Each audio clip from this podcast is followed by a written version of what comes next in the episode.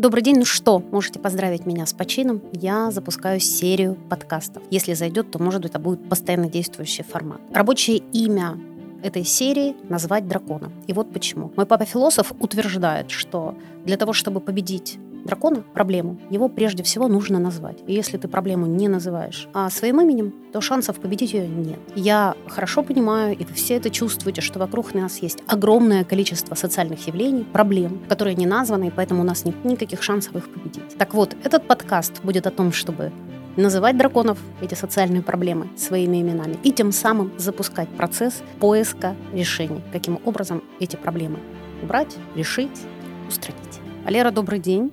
Добрый день. Спасибо большое, что нашел время и возможность э, записать видео а, для моего блога и подкаст, и потом еще будет текст. А, и на самом деле это такая, получается, небольшая, немножко сериальная история, потому что, как это ни странно, но одно и то же содержание в разных формах работает совершенно по-разному, и даже на разной аудитории. Меня это бесконечно удивляет и радует. Вітаю спочатку. Дякую. У нас с тобой родилась тема, родилась она в ходе дискуссий, немножко заочной, а, фейсбучной. И тем не менее, это тема, которая для меня сейчас актуализирована по целому ряду личных причин, оказалась важной для тебя. Причем не сейчас, а уже какое-то время. Насколько я понимаю, у тебя уже идет диалог, не только внутренний, но и такой экспертный, не хочется говорить профессиональный, потому что это точно не про профессию, скорее философский. А, скажи, пожалуйста, когда впервые инициация попала в твой дискурс, каким образом она туда попала, і вообще, що вона для тебе? Я думаю, що багато років тому, коли я почав систематично читати Роберта Хайнлайна, е, для якого ця проблема була дуже важливою. Е, і е, одним з таких важливих елементів його життєвого циклу, його життєвого шляху, був роман, який у нас приймається як бойовичок. Е, зоряний десант. О, да. Е, абсолютний бойовичок, але там е, є глибока ідея про те, що насправді громадянські права має лише та людина в цьому романі, яка їх заслужила або військовою службою, або чимось на кшталт того. І насправді, з одного боку, можна дивитися на сучасні суспільства, в яких щось подібне є. Ну, наприклад, в ізраїльському суспільстві ви не можете зайняти достойне місце в суспільстві, якщо ви не пройшли військову службу, бо це є якраз момент ініціації і для хлопців, і для дівчат. І людина, яка не служила в армії, це людина, яка не може соціалізуватися і не може зайняти місце в суспільстві достойне, тому що це якась неправильна людина. А з іншого боку, е, можна дивитися на суспільство минулого. А по всій планеті від Аляски до Австралії завжди е, була ініціація, завжди був перехід соціально значимий, соціально вагомий і психологічно внутрішньо вагомий від стану дитини, від стану е, підлітка, е, юнака чи дівчини до стану дорослої людини. Це могло бути в 12 років, це могло бути пізніше, але без цього. Е, ці суспільства жити не могли. А ми зараз без цього живемо. І от ми поговоримо сьогодні про те, до чого це нас довело. То есть инициация, если я правильно понимаю, это очень конкретный феномен перехода из состояния ребенка, то есть состояние, когда ты а, только движешься по направлению к своим гражданским правам, в состояние взрослого, где ты гражданин. Так? Власне, і ну от За кадром, е, коли ми готувалися до цього подкасту, е, ти вже власне це сказала: від стану об'єкта до стану суб'єкта, від стану е, об'єкта, шлях якого визначає хтось інший, uh-huh. до шляху суб'єкта, який свій власний шлях визначає сам. В усіх суспільствах давнини ініціація це спеціальний ритуал, в якому підліток, хлопчик чи дівчинка, переходить до стадії дорослої людини, причому переходить як соціально, так і психологічно. Тобто як внутрішній перехід, як починає відчувати себе е, таким чином е, дорослою людиною відповідально за себе, так і, е, власне, приймається суспільством в такій якості. Ну, ініціація це завжди складна штука в усіх таких суспільствах. Вона може бути болючою, вона може бути пов'язана з якимись навіть стражданнями. Може или должна? Може, по-різному буває. Угу.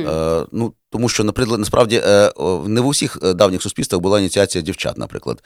Бо е, жіноче тіло так влаштоване, що для жінки ініціація вона сама по собі відбувається так чи інакше. Коли народжується перша дитина, то ти вже так чи інакше хочеш, ти не хочеш, ти вже доросла. Тобто ти взрослий, коли у тебе, у объекта, вдруг появляется об'єкт поменьше. Власне, хоча е, ми, ми бачимо в нашому суспільстві, що є такі е, молоді мами, яким е, не дуже легко собі дати раду. Але в принципі, в традиційному суспільстві, якщо ти вже мама, то ти вже доросла. Е, ну, правда, є такі суспільства, де народжені дівчинки, е, будемо відверті, значить, ми живемо зараз в суспільстві, де ситуація з гендерною рівністю набагато краща, ніж була в минулі, в минулі сторіччя, тим більше тисячоліття. Були суспільством давнини, де народження дівчинки не рахували, не зараховувалося. Ні, ребенок. Да, треба було ну, ребенок, але треба було чекати народження сина, щоб стати повноцінною жінкою. Ну або, скажімо, були суспільства, в якому там перша менструація була фактично таким. Тобто сама природа так створила жіноче тіло, що воно має свій власний потенціал, якого чоловіки позбавлені. Тобто жінка в більшій степені вписана в процес ініціації природи. Жінка є більш досконалою істотою, ніж чоловік, а от чоловік без ініціації не може. Ага. Тому що без якогось ритуалу, без проходження чогось, якогось важкого випробування, е, після якого він більше не хлопчик, а тепер уже юнак, повноцінний е, член суспільства, відповідальний сам за себе, а можливо ще й за когось іншого. Е, ну, природа не дала чоловіку таких природних якостей, і доводиться тепер суспільству це вирішувати. Тому це завжди було важко, це завжди було випробування. Це могло бути зі стражданнями, це могло бути з Е, ну, навіть із соціальним якимось приниженням, через яке треба було пройти, з певним аскетизмом. Там хтось там е, голодував якийсь час, хто жив у темряві, хтось не розмовляв, хтось мав полювати свого першого бика там чи щось таке, е, хтось мав прожити тиждень в лісі. Дуже по-різному все це було. Але так чи інакше, це випробування тут дуже важлива річ. Я я ж не хочу, щоб ми занурювалися в антропологію. Да? Я хочу, щоб ми занурювалися в важливе мозок сучасної людини. Без випробування нічого би не стало, тому що випробування можна не пройти. Можна провалитися. І Ніяких тоді, гарантій. Да, тобто ніяких гарантій. Більшість проходить. Тобто там немає такого страшного е, ніде, щоб це було неможливо пройти. Але хтось дуже слабкий, дуже несуб'єктний, е, дуже розбалований, чи щось може не пройти. І тоді він залишається е, фактично дорослою дитиною. Да? Тобто, Об'єктом Об'єктом, не, не, от хороше українське так слово, неповносправним, да? повнолітнім, начебто, але неповносправним. І от е, і ще одна дуже важлива річ: оця жертва, оце жертвування. Суспільство, спільнота, по-перше, завжди приймало, тобто не мож, немає права не прийняти. Е, тобто, якщо юнак пройшов випробування, або дівчина пройшла випробування, суспільство не має права не прийняти їх в якості дорослих. То есть, если я правильно понимаю, во-первых, инициация это все-таки про испытание. Всегда. Абсолютно, абсолютно. Ну, так само для для жінки народження дитини є, в принципі, випробуванням. О, да. И, в общем и целом, там тоже достаточно много, в том числе физической В том боли. числе и физичных, да. Угу. Скажи мне, пожалуйста, если ты говоришь, что инициация – это некое общее место для мира в целом, от Аляски до Занзибара, означает ли это, что и практики инициации в общем и целом а, при том, что они корнями уходят, ну, буквально там в тисячоліття, вони теж похожі. Десь схожі, десь різні, але ідея, тобто всі ті ідеї, що ми прилічили, да? Угу. випробування, яке можна не пройти, яке важке, яке пов'язано з стражданням, яке суспільство приймає. І ще одна річ: суспільство обов'язково святкує. О. Це дуже важлива річ. Дивіться, ми все, що я перечислив, ми розучилися робити. Тобто, сучасне суспільство втратило ініціацію. От, власне, ключова точка до нашої розмови, до якої я хочу підійти. А коли це случилось? В який момент? Ну, от хто зна, е, дуже по-різному. Е, в принципі, і зараз є суспільства які продовжують е, мати цю ініціацію. В мені здається, що модерне суспільство, коли поставило нарешті. Це був поступовий процес. Це ж протягом тисячоліть розмовалося. Але модерне суспільство, коли поставило індивіда в центр своєї уваги, коли поставили його на п'єдестал замість Господа Бога, е, людину, да, це називається гуманізм, і сказало, що людина від народження має всі права. От в цей момент почалися проблеми. Тому що якщо людина від народження має всі права, то тоді де тут на цьому тлі е, і в цій системі ініціації, яку можна провалити, е, яку треба пройти, і яку суспільство мусить після того святкувати. От е, Радянський Союз е, по досягненню 16 років вручав там паспорти, да? це не ініціація. Угу. Зараз е, єдине, можливо, що залишилося в модерних суспільствах, це в певних е, протестантських конфесіях там, де е, хрещення, ну, баптизм значить, відбувається в зрілому віці вже, Оце може бути схожим десь на ініціацію, і то, як правило, в цих спільнотах воно воно є обов'язковим, тобто ти не можеш вибирати чи залишитися е, дитиною. Так от, е, що в результаті сталося? Дуже важлива річ. В результаті того, що ми втратили цю ініціацію, ми оточені дітьми. Мы живем в суспільстві людей, які не пройшли инициацию. Означает ли это, что гуманизм ведет к определенной инфантилизации современного общества. То есть как только мы идеи, идеалы гуманизма поставили во главу угла и сказали, что каждый человек обладает всеми правами с рождения, мы забрали у человека, точнее, ну не то чтобы забрали, но у человека перестав, исчезла необходимость доказывать свое право быть взрослым. Абсолютно так. Тому що тут є великий злочин проти інтегральності інтегральності людської природи. Що каже інтегральна філософія? Що оці всі рівні буття, які людство які ми, sapiens, як е, біологічний від і як соціум е, напрацювали протягом свого існування тисячолітнього, вони всі в нас всередині є, вони всі необхідні. Е, ми можемо дати людині величезні права, але ми не можемо забути про те, що всередині людини ховається давня людина, яка потребує ініціації, яка потребує переходу з юнака, з хлопчика до юнака, з дівчинки до дівчини і яка не відчуває своєї повноцінності без цього переходу. Тобто ти говориш, що модерне суспільство э, нарушило обязательность удовлетворения вот этой базовой потребности. И поскольку это теперь не обязательно, и нет э, какого-то глубокого понимания сакральности, инициации. Люди довольно часто пренебрегают этим, а без этого они не очень люди. Вот как-то так. Десь так, десь так. Тобто їм здається, що вони з ними все гаразд, але у них всередині щось дуже сильно болить. Насправді вони цю порожнечу намагаються заповнити. Е, в радянські часи е, хлопчики заповнювали цю порожнечу служби в радянській армії. Саме тому так багато людей святкує 23 лютого, не тому, що вони настільки віддані і прихильні е, радянській культурі, чи радянській філософії, чи соціалізму, чи там чи комуністичній партії, а тому, що це насправді е, єдина велика подія в їхньому житті, коли вони пройшли ініціацію. Тобто це праздновання ініціації? Так. І саме тому ми не можемо забрати в цих людей це просто. Ти можемо декомунізація, вона ж не в тому, щоб табличкою поміняти. Декомунізація в тому, щоб всередині поміняти. Е, тому що після того, як ми всередині поміняли, ми можемо поміняти пам'ятники, таблички, і все буде гаразд. А якщо ми поміняємо пам'ятники таблички, але не поміняємо себе, не вичавимо з себе раба, не вийдемо з Єгипту власного, да, говорячи біблійною мовою, то ми залишимося там, де ми є. І якщо людина пройшла ініціацію один раз в житті 23 лютого, е, і тоді і святкує 23 лютого як день цієї ініціації, е, забрати у неї момент, коли вона з хлопчика стала юнаком, ми не можемо. Але водночас це викликає не то, що відразу, це викликає почуття огидливості в тих людей, які пройшли другу ініціацію в своєму житті на Майдані, на фронті, у волонтерських е, рухах, тому що для них ця друга ініціація є справжньою, є свідомою. Вони це зробили, тому що їхній внутрішній е, поштовх до цього був. Сразу два вопроса, извини. Так, то есть Вопрос номер один. Получается, инициацию можно проходить несколько раз? Виходить, що так. І наступно перекриває попередню. Полный обнуляет. Правда. Означает ли это, что после следующей инициации человек становится лучшей версией себя предыдущей? Ну, то есть это всегда апгрейд? Якщо, тим більше, якщо це свідомо. Я би сказав, що е, наступна ініціація е, і і те, що відбувається на наших очах, на наших очах сотні тисяч українців пройшли нову ініціацію за останні сім років, і це змінило всю націю.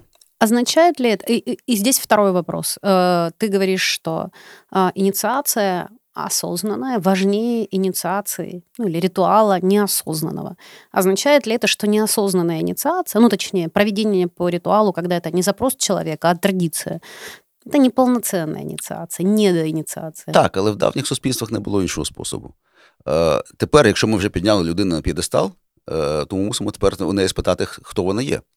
Я хотів просто сказати, до чого прийшло це в суспільстві. Це прийшло до того, що ми е, живемо серед величезної кількості дорослих дітей, О, да. які е, е, витягнулися у зріст, а є такі люди, що витягнулися горизонтально, якщо так говорити дуже політкоректною мовою. Е, посивіли, полисіли, значить, що там ще є. Народили дітей, можливо, онуків, але залишилися дітьми е, у свої 40, 50, 70, 80. І тепер е, повсякчас в якійсь критичній ситуації ці люди крутяться головою навколо себе, шукаючи дорослого, який сказав би, що робити. Вопрос. инициация все-таки это дело каждого, личное дело каждого, или это социально значимое явление, которым должно заниматься ну, условное государство? Точно не держава. Точно не державу, тому що все, що чого торкається держава, перетворюється на попіл. Це у нас і вообще? Завжди. Угу. Це загальна штука, проблема така. Е, справа в тому, що держава завжди е, є останньою в процесі розвитку і першою в процесі деградації. Якщо ми подивимося на. Е, я завжди е, своїм студентам малюю таких альпіністів низку, які йдуть вгору, там пов'язані всі е, такою мотузкою, достатньо міцною. І кажу, що от дивіться, хтось із них економіка, хтось політика, хтось мислення, хтось духовність, хтось мова, хтось культура, а останнє держава. І це не стосується не нашої української, трошки там відсталої держави е, і не до недоінстальованої, а будь-якої держави. Ну так просто влаштований світ, що держава є завжди слабким елементом. Вона просто дуже консервативна, тому плантається остання серед цієї низки альпіністів. Якщо от наші е, слухачі можуть уявити собі таку низку альпіністів, які йдуть повільно вгору. Е, і тому вона перша з'їжджає донизу. Остання піднімається вгору і там ще витягують на цих мотузках часто, як ми витягуємо нашу державу. І точно це не справа держави, е, це, але це справа суспільства. Тому що е, якщо людина з одного боку, це мус, мусить бути особистою справою кожної людини, але з іншого боку, якщо людина не, не ініційована, звідки вона знає, що вона мусить пройти ініціацію? Як Именно. вона, як вона знайде раньше, силу? Если раньше к этому готовили, ну буквально с рождения, то есть человек рождался, Девочка, ее готовили к одному типу инициации, а мальчика готовили к другому. Он всегда знал, что в такой-то момент с ним произойдет вот это, и после этого он станет немножко другим человеком. Их готовили, все знали, как это происходит. Сейчас традиция, ну вот та большая вековая традиция, утрачена. Новой традиции нет. Значимых взрослых, как ты говоришь, критически мало. И Ну, власне, не знаю, чи все життя, але принаймні пару років точно готували. Тобто за пару років вони починали думати про це і готуватися. Е, так чи інакше, е, це, до речі, пов'язано дуже сильно з е, постійним таким дискурсом про виборчі права. Колись, там, скільки то років тому, говорили, забери бабусі паспорт. Да? Зараз ми бачимо, що насправді треба паспорт не в бабусі забрати, а треба паспорт на, на, на гонука якраз забрати, бо бабуся більш, часом більш відповідально голосує, ніж онук, а може і навпаки, іноді буває. Так у кого забирати паспорти? Чи у всіх залишити, чи всім забрати, і так далі. І м- оцей безкінечний дискурс е, про обмеження громадянських прав, позбавлення когось громадянських прав на основі чогось.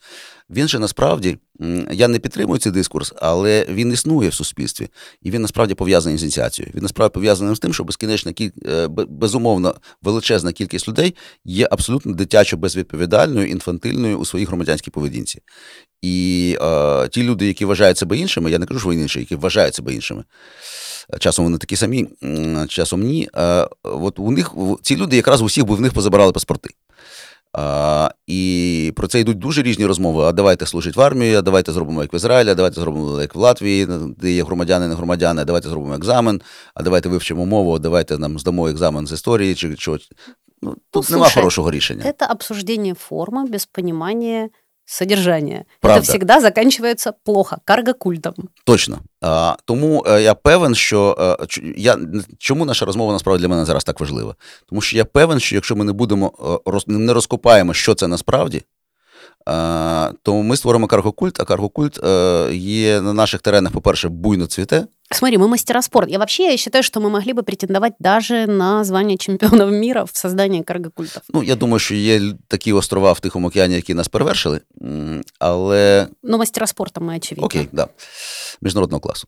Е, І саме тому для мене так важливі ті речі в ініціації, які я вже перелічив. Да? Випробування, прийняття, святкування, можливість провалитися, відповідальність за себе і так далі. І так далі. І обов'язковість прийняття. Так. І е, ось чому, до речі, е, українське суспільство е, не може зробити вигляд, що Майдану не було, або що е, війни немає і не було. Тому що це означає відмову від прийняття ініціації сотень тисяч людей. А ці сотні тисяч людей не допустять, щоб їхня ініціація не була прийнята, бо ініціацію суспільство зобов'язано прийняти. А что вот, например, делать? Смотри, мы перешли э, к тому, что в Украине, э, может быть, я тебя неправильно услышал, но что в Украине сейчас э, инициация в основном происходит через большие трагедии, не через испытания, а именно через трагедию. Это все-таки разные вещи, потому что испытание — это условно спланированное, ре, спланированное ре, ритуализированное нечто. Трошки артистичное. А, а, artificial, да, да. искусственное.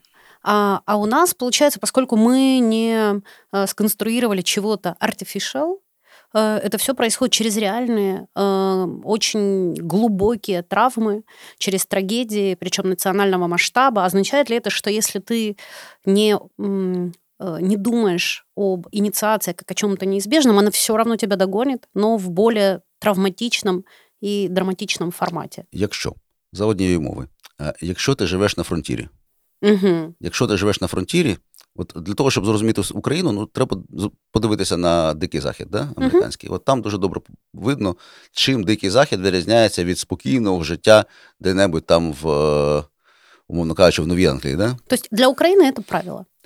Ми живемо на фронтирі, е, і це означає, що все, чого ми не зробимо самі, прийде до нас так чи інакше. Ну, Тут мені, я вже сьогодні, здається, третій раз за день у спілкуванні згадую великого гуру менеджменту Ісхака Адісеса, який казав, е, Неожиданно. Е, який казав, що якщо вам погано, і ви знаєте, що треба робити, щоб вам було краще, і ви цього не робите, значить вам непогано. Значить, мусить бути набагато гірше. І тоді ви зробите те, що треба було зробити би давно, щоб вам було класно. А, Це про нас. Да, вот ты говоришь, это должно делать общество. Вообще для меня формулировка «должно делать общество», вот должествование общества, это очень-очень такой э, неизведанный и жанр, к которому я всегда очень аккуратно подхожу. Потому что почему должно? Что мы понимаем под обществом? Ну, то есть мы заходим а, в что-то такое, что даже описать сложно, не говоря о том, чтобы его каким-то образом структурировать, подвести к результату, ну, вот в этот императив долженствования. Э, поясни, пожалуйста, как это с нами может случиться, как в Украине может возникнуть э, artificial Ініціація. Так, як от дійсно фраза суспільство мусить зробити, е, е, або суспільство робить, є проблематичною. Але суспільство цей комплекс проблем, цей клубок проблем розв'язується завжди одним і тим одним і тим же чином через наративи. Угу. В суспільстві народжується наратив, народжується історія, народжується міф, або, як зараз е, страшно сказати, модно говорити, міт я поки що по-старому кажу міф. Е, Народжується міф, е, який починає захоплювати людей, який починає бути модним. А міф це така штука, е, що це просто така архетипічна історія, в яку ти просто вставляєш себе. Е, там, де на місці головного героя прочерк, ти вписуєш своє власне прізвище. Я правильно розумію, що ти зараз нас відсилаєш Кембелу, к тисячолікому герою Кембелу, і путі, путі героя. Е, так, по-перше, Кембелу, по-друге, к абсолютно чудовому роману е, біблійному Томаса Манна Йосиф, Йосиф і його браття. От, який е, Цей роман писав в, в роки війни, в роки найбільшої трагедії людства ХХ століття. Він писав роман про те, що є архетип людини. І, звичайно, до власне до Біблії, е, до другої книги П'ятикнижжя вихід, в якій е, розказується про вихід євреїв з Єгипту, який насправді є архетипом будь-якої суспільної трансформації. Тобто, насправді виходить так, що не лише людина може на місці прочерка, е, там, де мусить бути вписано ім'я головного героя, вписати своє прізвище і таким чином встати, вставити себе в міф, вставити міф у себе. Є таке хороше українське дієслово втілити, тобто перетвор... стати тілом, яке розгортає, стає частиною міфа, втілити цей міф в собі. Це стає модно, і люди починають це робити тому що е, кожному хочеться втілити міф. І так, власне, і сакральні ініціації минулого були. Але більше того, і суспільство, і нація може на е, там, де є прочерк, і написано Впишіть назву своєї нації е, замість слова там біблійні євреї 40 е, років по пустелі. Навіть і суспільство може таке зробити, і нація може це зробити. Тому що, якщо ми це тема, в принципі, іншої вже розмови, але. Те, що ми бачимо зараз в Україні, це 40 років по пустелі, от вони просто розгортаються на наших очах, и все особливости нашего шляху в цій книзі описані. Два вопроса, возможно, завершающие. Первый вопрос. В таком случае, если мы говорим, что это классический мономиф, где человек покидает свой дом просто человеком, где он спускается в аид условный, проходит кучу испытаний. Теперь понятно, почему это обязательно испытание. Где у него есть антагонист, враг, протагонист, кто-то, кто ему помогает, где есть проводник. Зоряні війни.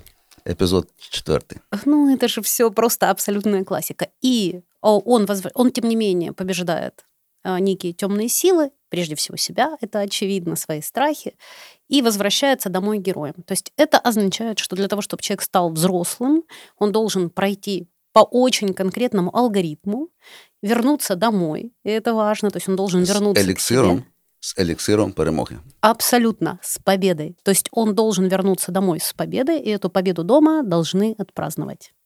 Фантастика. То есть на самом деле довольно алгори- алгоритмизированная история, которую нужно просто э, многократно э, пропустить через наш, нашу, наше сьогодення, нашу объективную реальность и выкристаллизовать что-то, что соответствует духу времени Абсолютно так. І місця. И место. Скажи мне, пожалуйста, и последний вопрос. Праздновать. Вообще, э, я бесконечно верю в то, что свои успехи нужно праздновать, себя, свои команды и так далее нужно хвалить, и что это некое подведение черты под предыдущими успехами, когда нас не якорит то, что с нами уже случилось, мы с любовью и уважением а, обнимаем этот опыт, говорим ему спасибо тебе большое, ты был для меня бесценен, ты сделал меня другим человеком, лучшей версией себя, и я пошел дальше. А, означает ли это, что инициация и вот этот фрагмент, который называется празднование, точнее, что инициация будет неполной, испытание не будет завершенным, и, по сути, инициация не будет завершенной, если в конце не будет вот этого празднования, подведения черты и прощания со своими былыми подвигами. А, правда, і суспільство зобов'язано разом з людиною це відсвяткувати. А що значить разом з людиною? Как это? Вот А давай так чи інакше людина сама буде святкувати все одно. Якщо людина повернулася додому з еліксиром життя і перемоги, вона буде святкувати все одно.